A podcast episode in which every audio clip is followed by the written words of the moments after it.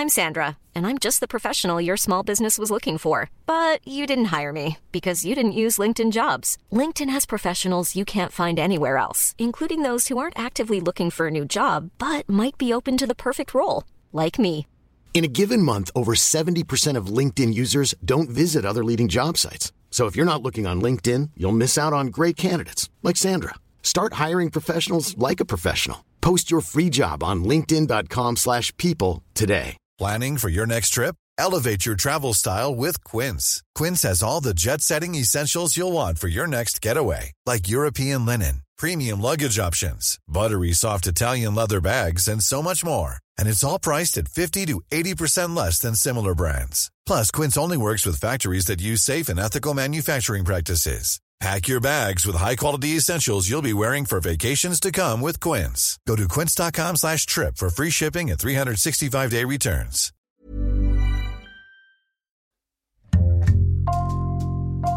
Bonjour, c'est Jules Lavie pour Code Source, le podcast d'actualité du Parisien. Un contrat record de plusieurs dizaines de milliards d'euros pour la livraison de 12 sous-marins. Le 15 septembre, l'Australie annonce qu'elle déchire ce contrat passé avec l'entreprise française Naval Group, un revers diplomatique et commercial majeur pour la France qui s'est aperçu au dernier moment que les Australiens avaient développé un projet parallèle et secret avec les Britanniques et les Américains. Code Source raconte aujourd'hui la crise des sous-marins avec Henri Vernet du service politique du Parisien. Le 20 décembre 2016, en Australie, à Adélaïde, un important contrat est signé avec l'Australie par le ministre de la Défense, Jean-Yves Le Drian. La France et l'Australie se sont mariés pour 50 ans, a affirmé le ministre français de la Défense. C'est un contrat qui prévoit la livraison et la construction par la France de 12 sous-marins, des sous-marins d'attaque à propulsion diesel électrique de type Barracuda, des sous-marins d'attaque qui sont destinés à faire des patrouilles, donc pour assurer la défense navale australienne qui renonce à ces vieux sous-marins de type Collins qu'il fallait absolument remplacer. Le Premier ministre australien Malcolm Turnbull a confirmé la signature du méga contrat. Ces sous-marins seront les vaisseaux les plus sophistiqués construits dans le monde, dit-il. On parle à ce moment-là de contrat du siècle. Pourquoi? Par son ampleur, il s'agit d'un contrat qui au total doit représenter quelques 50 milliards d'euros. C'est un contrat qui est très long, qui s'étale sur plusieurs décennies. Les premières livraisons sont prévues pour 2030 et le contrat doit courir jusqu'à 2050 pour les dernières livraisons. C'est un contrat du siècle aussi parce que il y a une division du travail totalement inédite entre l'Australie et la France, c'est-à-dire que des ingénieurs français vont s'installer en Australie et inversement, des Australiens viennent à Cherbourg auprès de Naval Group pour plancher sur le projet de ces 12 sous-marins. Naval Group qu'on appelait avant DCNS, pourquoi est-ce que l'Australie n'achète pas de sous-marins nucléaires? La France sait aussi en produire. Parce que le nucléaire n'est pas du tout dans la culture australienne. Il faut se souvenir que cette région, c'est la région Pacifique, on n'est pas loin de la Nouvelle-Zélande, où justement, tant les Australiens que les Néo-Zélandais avaient très longtemps protesté contre les essais nucléaires français, donc euh, l'opinion publique n'y est pas prête, et à l'époque, le gouvernement, les militaires australiens avaient bien opté pour une propulsion classique.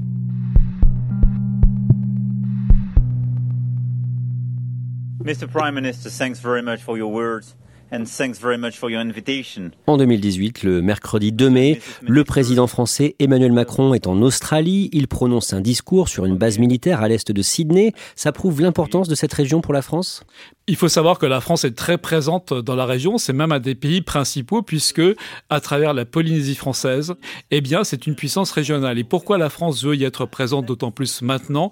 Parce que c'est là que se joue l'affrontement entre la Chine d'un côté et les États-Unis.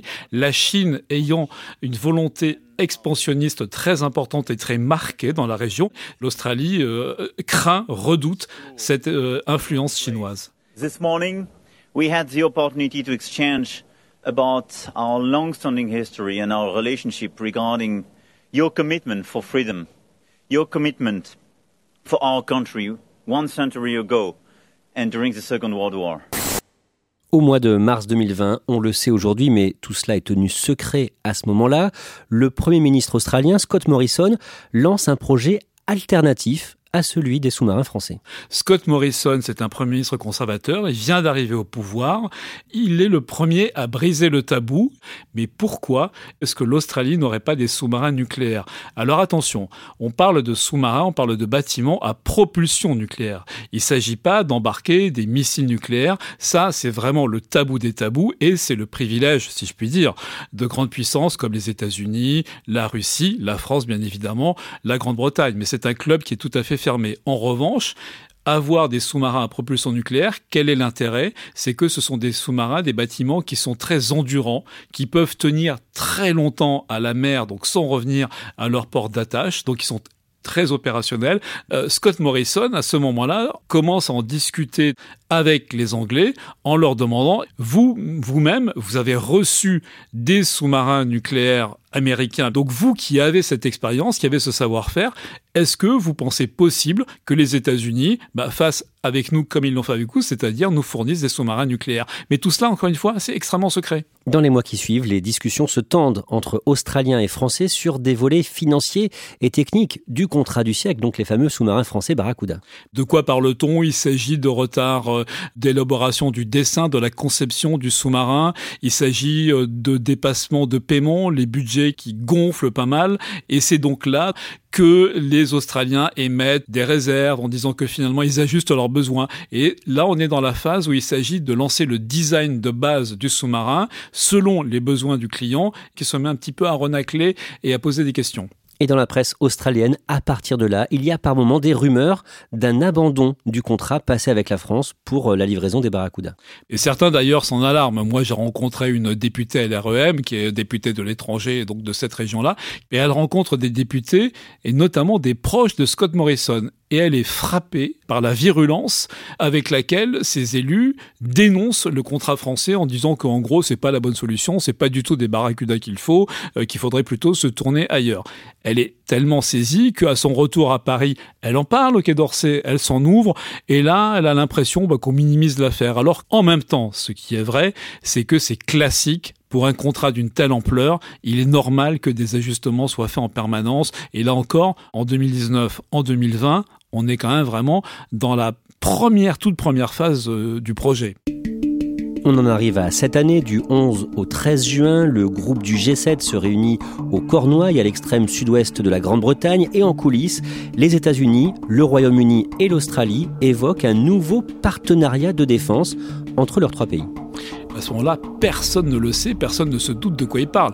Au contraire, ce G7, ce sont les grandes retrouvailles entre les Européens et un Joe Biden et l'Amérique, après la grande brouille à l'époque de Trump, et notamment, il y a une rencontre Macron-Biden qui paraît tout à fait prometteuse. Et Macron est à milieu de se douter de ce qui se trame dans son dos, euh, c'est-à-dire en effet ces rencontres euh, très discrètes en marge du sommet entre Boris Johnson, le Britannique, Scott Morrison, l'Australien, et donc Joe Biden qui est à la manœuvre, l'américain, et c'est là qu'est évoqué ce projet de fournir pour la première fois des sous-marins nucléaires à propulsion nucléaire à l'Australie.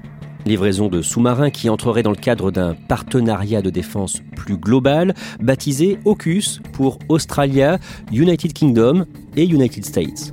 AUKUS est une alliance clairement militaire défensive qui vise à contrer l'influence, la menace chinoise. Alors que Macron, lui, ce qu'il cherche avec sa stratégie indo-pacifique, c'est une troisième voie, c'est-à-dire de ne pas être dans l'affrontement brutal qui pourrait dégénérer militairement assez vite avec la Chine, mais être plutôt dans la recherche d'une voie à la fois euh, économique, apaisante, tout en maintenant la garde militaire assez haute. Cher Scott, très heureux Monsieur le Premier ministre, de, vous retrouver. Le 15 juin, à Paris, euh, Emmanuel Macron reçoit le Premier ministre australien Scott Morrison. Est-ce qu'à ce moment-là, il est question d'un éventuel abandon du contrat Abandon, non, mais c'est vrai que Scott Morrison souligne, comme le font les Australiens désormais, les petites difficultés. Alors, notamment à cette époque-là, il est question de conséquences sur l'environnement qu'aurait la technologie diesel. Euh, mais justement, le Premier ministre australien dit que tout cela est parfaitement surmontable. Il donne toutes les assurances à Emmanuel Macron que on va bien poursuivre avec ce programme de Barracuda dénommé Attaque dans la terminologie australienne. À ce moment-là, la France aurait proposé à l'Australie de lui vendre finalement des sous-marins nucléaires puisque ça semble désormais l'intéresser. C'est ce que disent aujourd'hui nos confrères du Figaro, bien que l'Élysée les démentit. La France, elle fait des sous-marins depuis 120 ans, elle en a construit plus de 250, y compris des nucléaires. Donc à partir du moment où l'Australie était engagée dans un contrat avec les chantiers navals français, il aurait été logique, s'ils changeaient de pied, bah, de demander d'abord à leurs contractants, c'est-à-dire à la France, bah, de passer finalement du diesel au nucléaire. Le 25 juin, dix jours après la visite de l'Australien Scott Morrison à Paris, c'est au tour du chef de la diplomatie américaine, Anthony Blinken, de venir parler avec son homologue Jean-Yves Le Drian et bien sûr avec euh, le président Emmanuel Macron. Officiellement, tout va bien tout va bien, et même mieux que ça, puisque Blinken, qui est parfaitement francophone et francophile, au contraire, applaudit à ce projet euh, franco-australien de sous-marin, euh, dit que ça cadre parfaitement avec la stratégie américaine dans cette région-là, et que donc au contraire, il faut mener à fond euh, ce programme. Là, on est vraiment dans la duplicité la plus totale. À la fin de l'été, le 30 août, Jean-Yves Le Drian, le ministre des Affaires étrangères, et Florence Parly, la ministre des Armées, reçoivent leurs homologues australiens.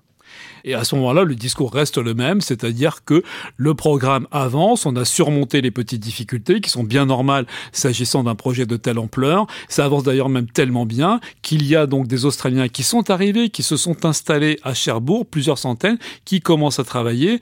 Inversement, des ingénieurs français sont envoyés parfois avec leur famille à Adélaïde en Australie. Il y a même certains d'entre eux qui sont en train d'effectuer leur quarantaine sanitaire pour cause de Covid en Australie, puisque c'est ce qu'impose le gouvernement. Donc on peut donc penser que s'il y avait le moindre souci, on n'imposerait pas une telle quarantaine à des Français. Le mercredi 15 septembre, à l'Élysée, Emmanuel Macron apprend que le Premier ministre australien veut lui parler au plus vite. Oui, il semble bien que c'est à ce moment-là que tout se joue. On est dans le Conseil de défense qui précède chaque mercredi le Conseil des ministres. Donc sont présents, outre le président Jean-Yves Le Drian, ministre des Affaires étrangères, et sa collègue des armées Florence Parly. Ils savent que les Australiens ont un message à leur adresser, donc évidemment tous les trois sont assez inquiets. À la stupeur générale, le président et ses ministres découvrent une lettre que vient de leur envoyer le Premier ministre australien, Scott Morrison, dans laquelle il leur annonce que le contrat de sous-marin français s'est terminé, il n'en est plus question, il est rompu, l'Australie choisit une autre option. We intend to build these submarines in Adelaide, Australia, in close cooperation Quelques heures plus tard, pendant une visioconférence, l'Américain Joe Biden, le Britannique Boris Johnson et l'Australien Scott Morrison font une annonce importante. L'annonce de leur nouveau pacte stratégique, donc le fameux AUKUS. To help deliver the security and stability our region needs, we must now take our partnership to a new level. And so, friends, AUKUS is born. A new enhanced trilateral security partnership between Australia, the United Kingdom United States. Cette alliance de défense totalement inédite que personne n'attendait vraiment et qui reposera notamment sur la construction, sur la fourniture de sous-marins nucléaires par les États-Unis aux Australiens. Et un peu plus tard, devant les journalistes, Scott Morrison, l'Australien, justifie son choix. Il explique que c'est soudainement ce dont son pays a besoin, pour des raisons d'endurance, de rayon d'action, pour contrer une menace chinoise qui, dit-il, est grandissante. Et ça, on sait bien que c'est l'optique américaine, c'est le discours de Joe Biden. Henri Vernet, à Paris, c'est la stupeur. La stupeur et la colère. Il suffit d'écouter les mots de Jean-Yves Le Drian, qui est plutôt quelqu'un d'habitude de pondéré, qui là se lâche complètement. Nous avions euh, établi avec euh, l'Australie une relation de confiance. Cette confiance est trahie. Et je suis aujourd'hui euh, en colère, avec beaucoup d'amertume sur euh, cette rupture. Et vous avez D'autant plus que ça ne se fait pas entre alliés. Et ça ne se fait pas en plus quand il y a eu d'abord deux ans de négociations pour ce contrat. En disant que finalement Biden, c'est la même chose que Trump, les tweets en moins. Cette décision unilatérale, brutale, imprévisible, ça ressemble beaucoup à ce que faisait M. Trump les Français tombent de l'armoire. Ils découvrent d'un seul coup que euh, leurs sous-marins ne font plus l'affaire et surtout que cette alliance s'est tramée sans qu'il n'en soit jamais question avec les Français. On va, voir ce qui va se passer, mais en tout cas, là, aujourd'hui, notre position est d'une grande fermeté, d'une incompréhension totale et d'une demande d'explication et de clarification de la part des uns et des autres. Du côté français, on trouve ce choix surprenant pour plusieurs raisons. Oui, d'abord parce que euh, sur le plan technologique, les sous-marins français sont de dernière génération, ils sont tout à fait performants, pratiquement autant en réalité que de futurs sous-marins nucléaires américains. Ensuite, les navires américains sont évidemment beaucoup plus chers. On estime en gros 3 milliards pour un tel engin américain euh, contre 1 milliard pour les sous-marins type Barracuda. Et un autre argument de poids, c'est que les Français étaient prêts à livrer leur premier sous-marin dès 2030. Alors que quand les experts regardent le plan de charge des euh, navires nucléaires aux États-Unis, ils pensent que le premier ne pourra pas être livré avant 2040, donc pour s'étaler très longtemps. Alors quand les Australiens tirent argument de l'urgence, de l'imminence de la menace chinoise, c'est évidemment étrange. Deux jours plus tard, le 17 septembre, Emmanuel Macron est à Lyon pour célébrer les 40 ans du TGV et vanter les mérites de l'industrie française. Ça tombe très mal parce que là, l'industrie française, elle vient de prendre une claque énormissime et aux yeux du monde entier, quelles qu'en soient les raisons. Là, en réalité, les raisons sont beaucoup plus géopolitiques, diplomatiques qu'industrielles. Il n'empêche, l'effet est là et au moment où euh, le président vante justement euh, l'industrie, la technologie, les fleurons français, ça fait mauvais effet. Et d'ailleurs, ses adversaires politiques ne s'y trompent pas parce que tout de suite, euh, cette affaire des sous-marins, elle est prise par l'opposition. Une reddition en race campagne. il n'y a pas d'autre terme pour décrire euh, la conclusion du débat entre Emmanuel Macron et euh, le président Biden. Si les États-Unis nous méprisent, si finalement les grands pays frères de l'Union européenne ne nous soutiennent pas. C'est parce que quelque part, on voit bien qu'en sous-main, ils se disent, euh, bah, c'est l'arrogance de, Macron qui est sanctionnée. Je pense que notre président de la République pêche par naïveté. Nous risquons de rester alignés derrière les États-Unis dans ses visées guerrières. Tout le monde en tire argument pour parler d'un fiasco de la politique de Macron. Toujours ce vendredi 17 septembre, Paris rappelle ses ambassadeurs à Washington et Canberra. Vis-à-vis des États-Unis, c'est un geste énorme. Il est d'ailleurs inédit. On n'a jamais rappelé d'ambassadeur, même dans les crises les plus fortes. On se souvient 2003, pendant l'affrontement entre Chirac et Bush sur la guerre en Irak, il n'y a jamais eu de rappel d'ambassadeur. C'est donc évidemment un geste politique, diplomatique extrêmement fort. Il faut attendre le lundi 20 septembre pour entendre l'Union européenne soutenir la France. Les premiers à réagir, et en effet plusieurs jours après, euh, c'est la Commission européenne, Madame von der Leyen, le président du Conseil européen, Monsieur Charles Michel.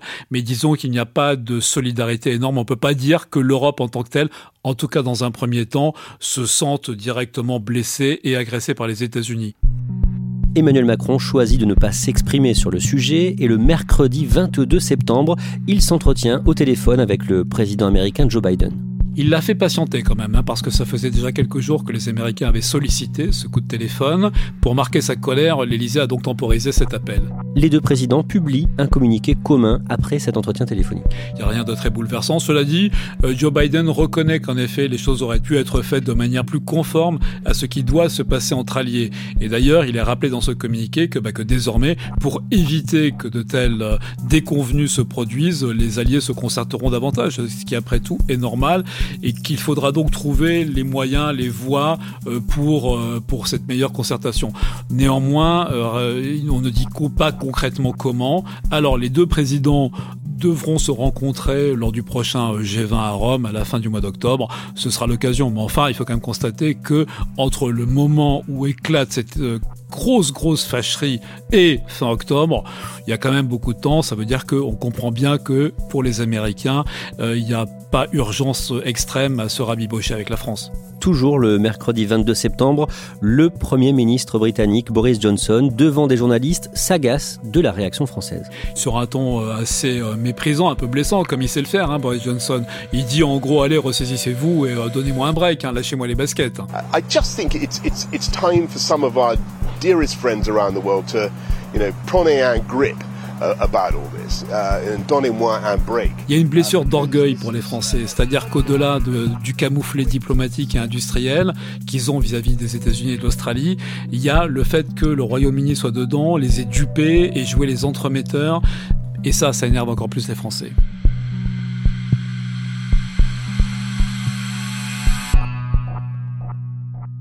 Le mardi 28 septembre, on apprend que la France va vendre trois frégates de défense à la Grèce deux semaines après la crise des sous-marins avec l'Australie, un contrat de 3 milliards d'euros et Emmanuel Macron s'exprime de l'Elysée suite à cette annonce.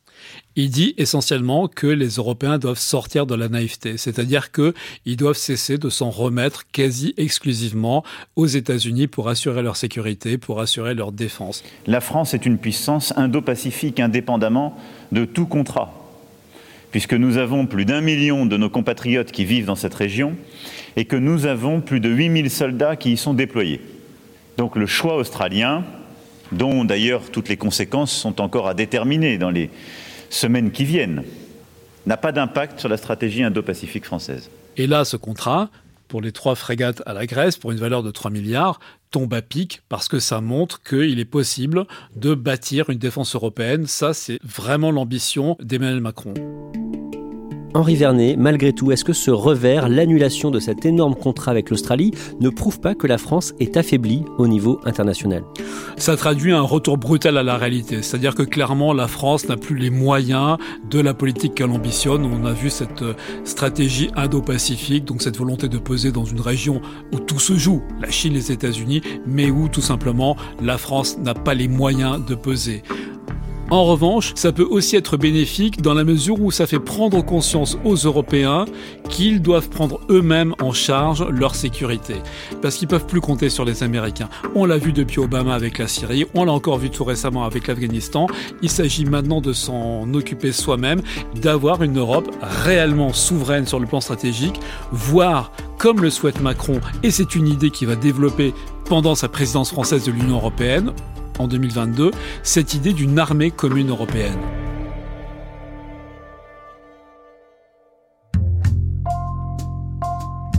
Merci Henri Vernet. Je rappelle que vous êtes journaliste au service politique du Parisien.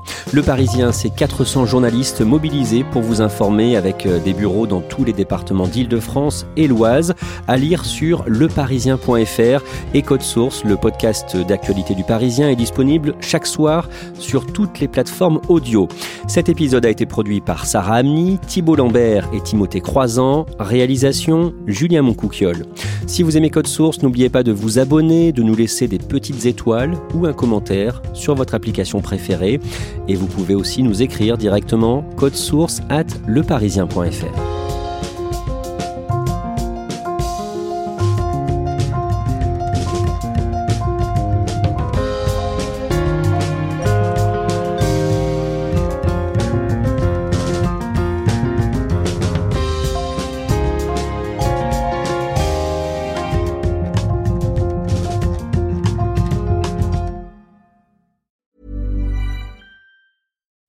it's Danny Pellegrino from Everything Iconic. Ready to upgrade your style game without blowing your budget? Check out Quince. They've got all the good stuff shirts and polos, activewear, and fine leather goods, all at 50 to 80% less than other high end brands.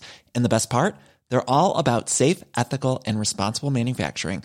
Get that luxury vibe without the luxury price tag. Hit up quince.com slash upgrade for free shipping and 365 day returns on your next order. That's quince.com slash upgrade. When you make decisions for your company, you look for the no-brainers. And if you have a lot of mailing to do, stamps.com is the ultimate no-brainer. It streamlines your processes to make your business more efficient, which makes you less busy. Mail checks, invoices, legal documents, and everything you need to keep your business running with stamps.com. Seamlessly connect with every major marketplace and shopping cart. Schedule package pickups and see your cheapest and fastest shipping options from different carriers. With rates up to 89% off USPS and UPS rates. And with the Stamps.com mobile app, you can take care of mailing and shipping wherever you are. Make the same no-brainer decision as over 1 million other businesses with Stamps.com. Sign up with Code PROGRAM for a four-week trial, plus free postage and a free digital scale. No long-term commitments or contracts. That's Stamps.com. Code PROGRAM.